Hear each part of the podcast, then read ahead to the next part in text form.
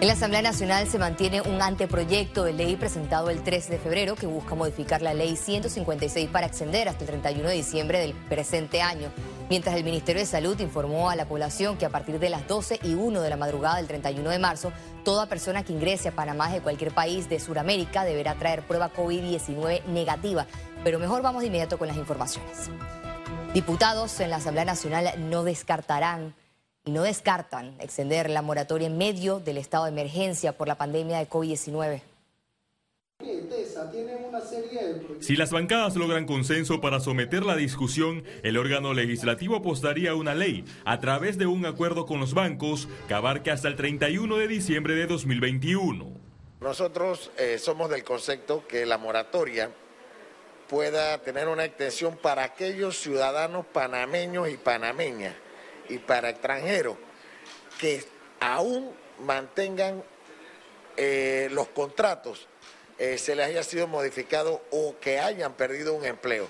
La Asociación Bancaria de Panamá rechazó recientemente las intenciones de la Asamblea Nacional y advirtió que de aprobarse la norma traería efectos negativos. Una posición se le respeta, sin embargo, nosotros tenemos que velar eh, por los ciudadanos más vulnerables de este país. A los bancos sí se dio un subsidio, un subsidio muy jugoso. ¿Y qué pasa con los panameños que no tienen para pagar sus casas, sus carros, sus cuentas? Eso es lo que tenemos que ver. Y de presentar un proyecto, pienso que ya estamos sobre el tiempo. Los representantes de los consumidores respaldan a los diputados en el proyecto que podría ser discutido en el próximo periodo legislativo. Nosotros estamos de acuerdo en cualquier mecanismo que ayude a que los consumidores logren sobrevivir un mes más, un día más, y que la gente tenga la posibilidad de decidir de, manera clara si prefiere comer o pagar deuda. En octubre de 2020, la Superintendencia de Bancos anunció un acuerdo que extendió la moratoria hasta el 30 de junio de 2021. Félix Antonio Chávez, Econius. Finalmente. La bancada oficialista del Partido Revolucionario Democrático todavía no define a quién postulará para defensor del pueblo. Después de Semana Santa, los diputados del PRD acordaron analizar la lista de candidatos entrevistados por la Comisión de Gobierno. Yo sí respaldaría a título personal como, como diputado de la República, no estoy hablando a nombre de mi bancada, pero a título personal como Ricardo Torre, diputado del Circuito 94, respaldaríamos al, señor licenciado Leblanc. El jefe de la bancada oficialista negó que hubo una reunión para aprobar con anticipación la reelección del actual defensor Eduardo Leblanc. No, eso es falso. Yo soy responsable y en dos años que tengo de ser diputado de la República eh, hemos actuado de forma responsable y la bancada del PRD no se ha reunido para determinar ese asunto. Así que eso es totalmente falso. Yo tengo entendido que la bancada del PRD, en su justo derecho, ojo, ya se reunió y dijeron, vamos con el defensor Leblanc nuevamente. Entonces, al final, si vamos a hacer este proceso, una pantomima de proceso democrático, yo me voy a sustraer del mismo. En el proceso, 14 personas se postularon para el cargo. Nosotros, dentro de la facultad que tenemos como comisión de gobierno, nosotros escuchamos a todos los aspirantes evaluamos su trayectoria, su hoja de vida, su formación académica. Porque no solamente se trata que la Defensoría del Pueblo es para recibir cartas y listo. Deben de tener una ejecución firme, cosa que no la tienen. Para ser designado como titular en la Defensoría del Pueblo, se requiere 36 votos en la Asamblea Nacional. Félix Antonio Chávez, Econius. Promulgan decretos sobre medidas de ingreso a Panamá de personas provenientes de Sudamérica. Los viajeros deberán realizarse a su costo prueba de PCR o antígeno previo a su ingreso en migración ciertas personas que vienen de, lugares donde hay alta endemicidad de estas variantes, eh, se les pida que se hagan una prueba a nivel local, a nivel aquí, en el, a llegar al aeropuerto. El centro de isopados en, este, en el estadio Rocarú seguirá operando durante Semana Santa. Este auto rápido para isopados brindará atención en los estacionamientos y sótanos del estadio. Atenderá de lunes a domingos en horarios de 7 de la mañana a 3 de la tarde. Las personas que presenten algún síntoma de COVID-19 podrán acudir a realizarse pruebas PCR ya que las mismas son gratis. La positividad de pruebas COVID-19 se mantiene en 5.4%. Veamos en detalle las cifras del MINSA. 354.085 casos acumulados de COVID-19. 246 sumaron nuevos contagios por coronavirus. 597 pacientes se encuentran hospitalizados, 93 en cuidados intensivos y 504 en sala. En cuanto a los pacientes recuperados clínicamente, tenemos un reporte de 343.057. Panamá sumó un total de 6.103 fallecidos, de los cuales dos se registraron en las últimas 24 horas. Docentes recibirán primeras dosis de vacunas en los circuitos 8.6, 8.10 y 8.1.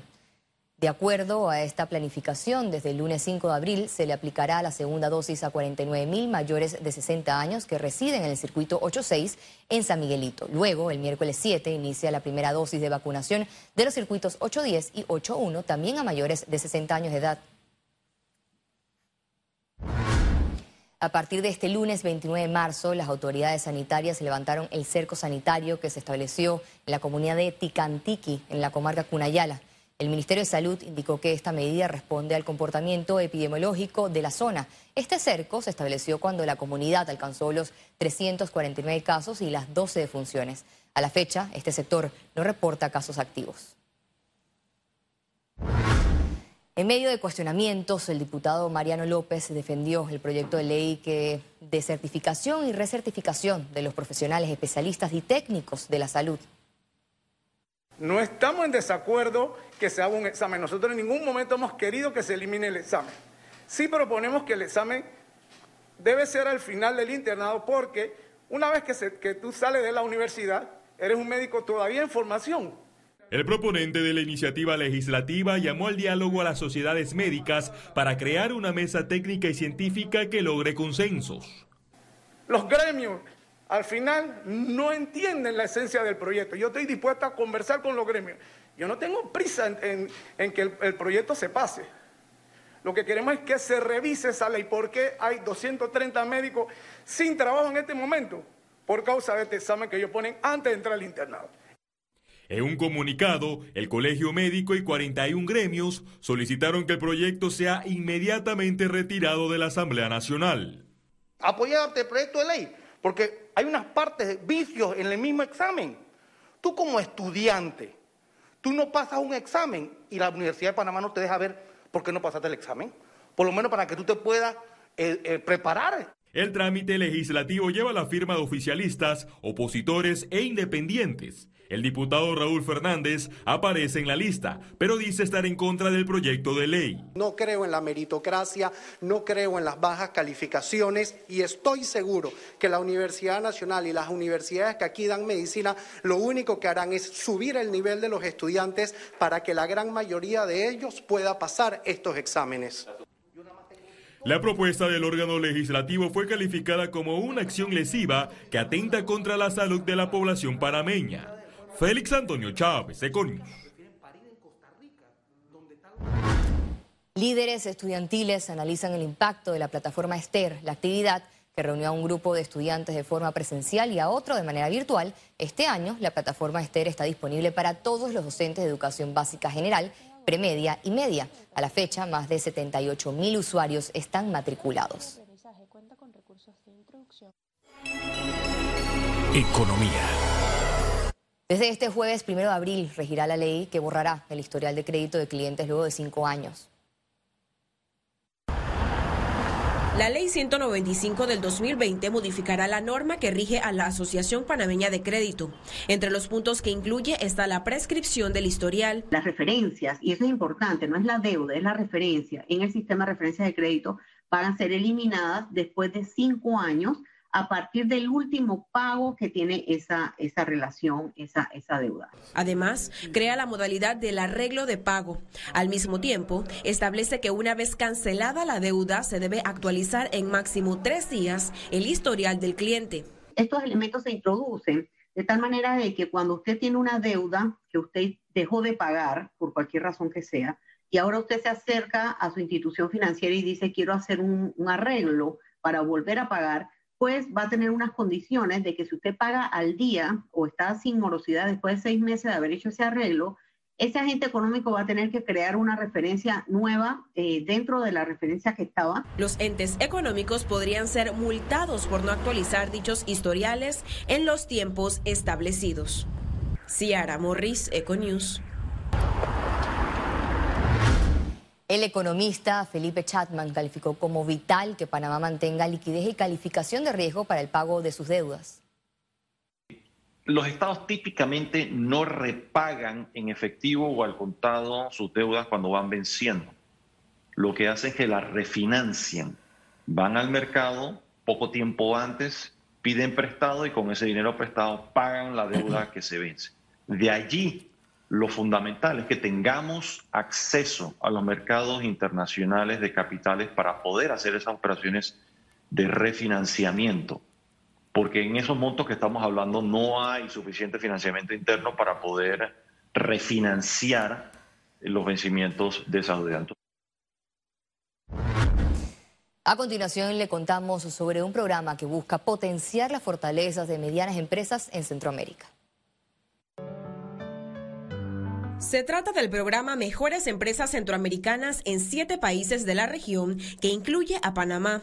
Los negocios que participen recibirán orientación gratuita para generar valor y mejorar sus resultados. Siguiendo eh, diferentes criterios que los quiero denunciar. El primero es que sean privadas, es decir, que no coticen en bolsa. El segundo es que sean de, capital mayoritariamente centroamericano, que cuenten con ingresos entre 1 y 12 millones de dólares y que tengan información financiera auditada y la disposición para compartir su estrategia de resultados financieros. Deloitte, St. George Bank e Incae Business School actuarán como asesores para las empresas. Tienen la oportunidad de, ver sus fortalezas y, y, y sus potencialidades para, para explotarlo y seguir adelante y a la vez el mismo programa este, hace un diagnóstico de estas empresas que participan en el mismo, un poco para este, también destacar cuáles son aquellas que se destacan en su, en su, en su campo, en su sector y en lo que hacen en, la generación de, de, sus negocios. Todas las personas que cumplan con los criterios van a poder participar. Básicamente se va a tener un asesor tanto del banco como de Deloitte y como de eh, INCAE que va a entrar a la empresa a hacer un diagnóstico y ayudar a, estas empresas, que creo que en estos momentos es muy importante. En estos momentos hay mucha incertidumbre, las empresas realmente quieren a veces un apoyo. Las pymes interesadas pueden inscribirse hasta el 31 de mayo de 2021 en registro.mejoresempresascentroamericanas.com. Ciara Morris, Econews. Este lunes el canal de Suez restableció su tráfico tras conseguir reflotar el megabuque, el, megabuque atascado. Tras seis días de bloqueo, la autoridad del canal de Suez logró que el buque portacontenedores Ever Given reflotara satisfactoriamente. Se trató de una operación de tensión y remolque para lograr desencallar la nave. El incidente retrasó el tránsito de más de 500 buques por esta vía. El incidente en el canal de Suez podría provocar aumento de primas en los seguros, así lo advirtió el administrador del canal de Panamá. También aseguró que ese bloqueo no beneficiará en tránsitos a la vía interoceánica. Independiente de lo que hagamos nosotros, los resultados de Suez se van a hacer sentir también a lo largo de la cadena de suministro y de alguna manera van a tener algún impacto en el canal. No con ello quiero dar la impresión de que a raíz de lo que ha sucedido en Suez, los volúmenes de tráfico por el canal van a aumentar significativamente y que vamos a desviar tráfico de Suez al canal de Panamá. Nosotros somos operaciones complementarias, servimos mercados diferentes, servimos geografías diferentes, con productos diferentes. Al regreso, internacionales, quédese con nosotros. Volvemos con ustedes enseguida.